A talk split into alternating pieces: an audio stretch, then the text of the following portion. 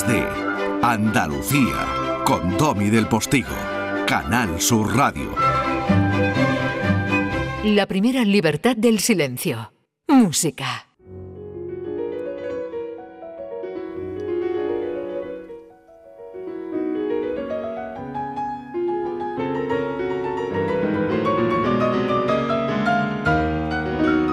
Esto, aunque se toma su tiempo, es un alegro de concierto. ¿Verdad que sí, José Manuel Gil de Galvez, eh, profesor? Eh, buenos días. Buenos días, efectivamente, Domi. Una maravillosa pieza de José María Gerbós y Mira. Hmm. Pero ¿cuál? Ah, José María, porque eran dos hermanos, ¿no?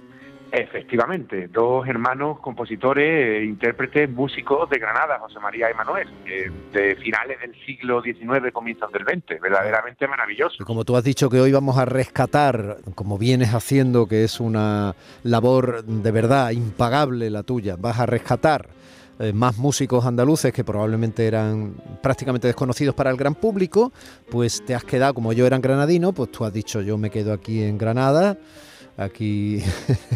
efectivamente, efectivamente, para darle ese lado más romántico y, y contároslo desde aquí, ¿no?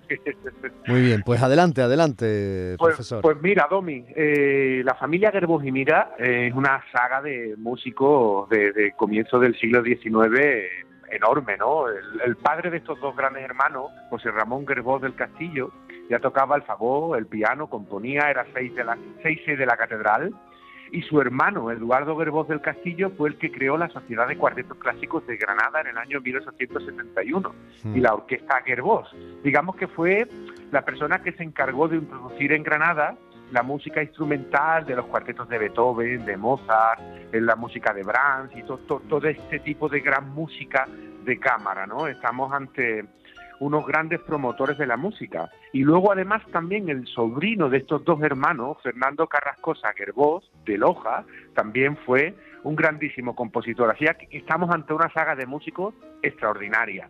Y concretamente José María es motrileño. Aquí estamos en una familia que se sitúa en Granada, en Motril, en la Herradura, en Loja, o sea, de granadinos de pura cepa, ¿no? Y además de, muy buena calidad compositiva, como estamos oyendo. José María, con 22 años, ya era catedrático del Conservatorio de Madrid, ¿eh? que es una cosa, sí, enorme. Fue, sucedió a su hermano Manuel como acompañante de piano de Sarasati y de Julián Gallarre. Fundó con poca sal y con Francés y Galvez un conjunto de cámara, el cuarteto francés. Acompañó a Pacasal muchos años. Y la pieza más importante que compuso de todas fue Las rimas de Becker. Vamos a oírla.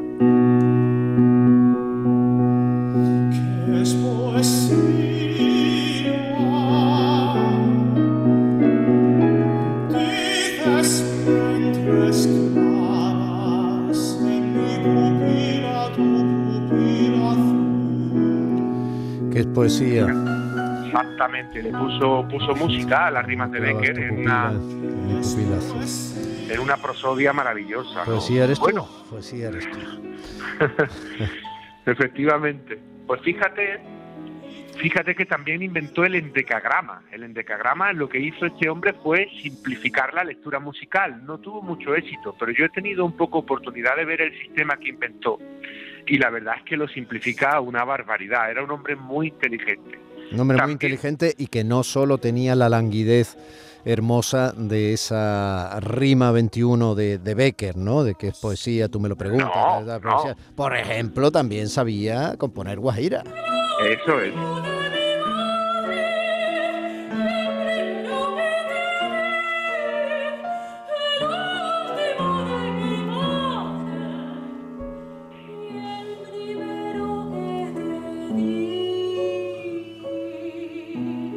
Bueno, ¿Como esta? Eh, exactamente, es una maravilla. Bueno, la familia Gerbós, centrándonos ahora en Manuel, que era el hermano mayor, este fue el que dio multitud de conciertos con Sarasate por toda Europa.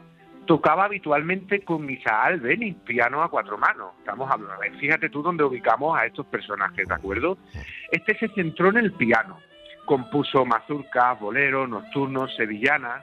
Y ahora vamos a oír un fragmentito de una malagueña que quiero hacer una comparación con un fragmento del fandango de Soler, porque como saben los oyentes, la malagueña es un fandango en su origen, y además él tiene que conocer bien ese fandango de Soler y tocarlo a la perfección, porque he cogido un extracto de su malagueña que recuerda mucho a ese fandango de Vamos Soler. a comprobarlo. Eso es.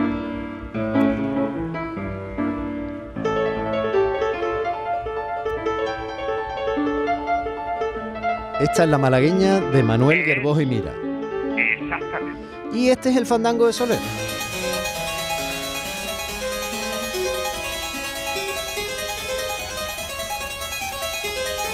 Y si no fuera porque uno está al piano y otro en clave, ¿no? Pues, Exactamente. pues son casi, vamos, eh, Sí, yo eh, repasando, repasando la música de estos compositores, lo poco que hay, que hay todo, hay todo hay que decirlo, que este tipo de compositores hay muy poco registrados, ¿no?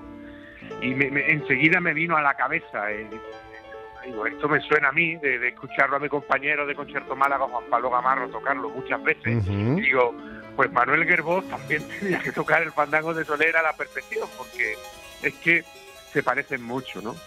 Otro detalle también importante, muy importante, es que pensando, digo, si acompañaba a Sarasate por Europa tocando el piano, sí. Sarasate grabó... Recordemos que años- Sarasate era un Michael Jackson de la época, ¿eh? Está claro, está claro. eh, Pero verdaderamente, como lo has dicho, era recibido con honores allá donde iba. eh, hay anécdotas, por ejemplo, Tárrega cuenta que en un tren en Bruselas se subió al mismo vagón, al mismo camarote del vagón, ¿no? Donde estaba Sarasate y dice que lo vio sentado en una esquina porque no cabía, porque estaba su camarote lleno de flores hasta arriba, Sí, sí, sí. ¿no?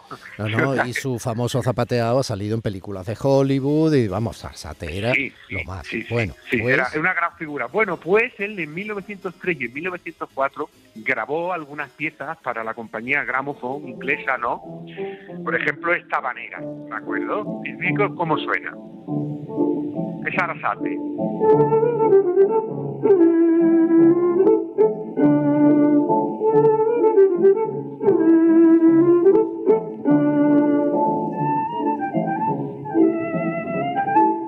Fíjate, fíjate cómo, cómo respeta totalmente la danza en su interpretación, ¿no? Está- la música está por encima de la técnica del violín, porque cuando tú ves la partitura de esta pieza, él la mueve, él es muy libre tocándolo, ¿no? Eh, se nota, se nota que estos sones los recogió oyendo a un cantante en la calle, a un señor tocando la guitarra en mitad de una plaza, ¿no? Eh, eh, es la gran virtud que tiene Sarasate y cuando lo oyes interpretar su propia música, te das cuenta cómo respeta todas nuestras melodías, ¿no? Pues bueno, he traído esta grabación de Sarasate porque bueno, los Gerbó ambos acompañaban a Sarasate, ¿no? Y no se sabe hasta el día de hoy quién hizo estas grabaciones, ¿no?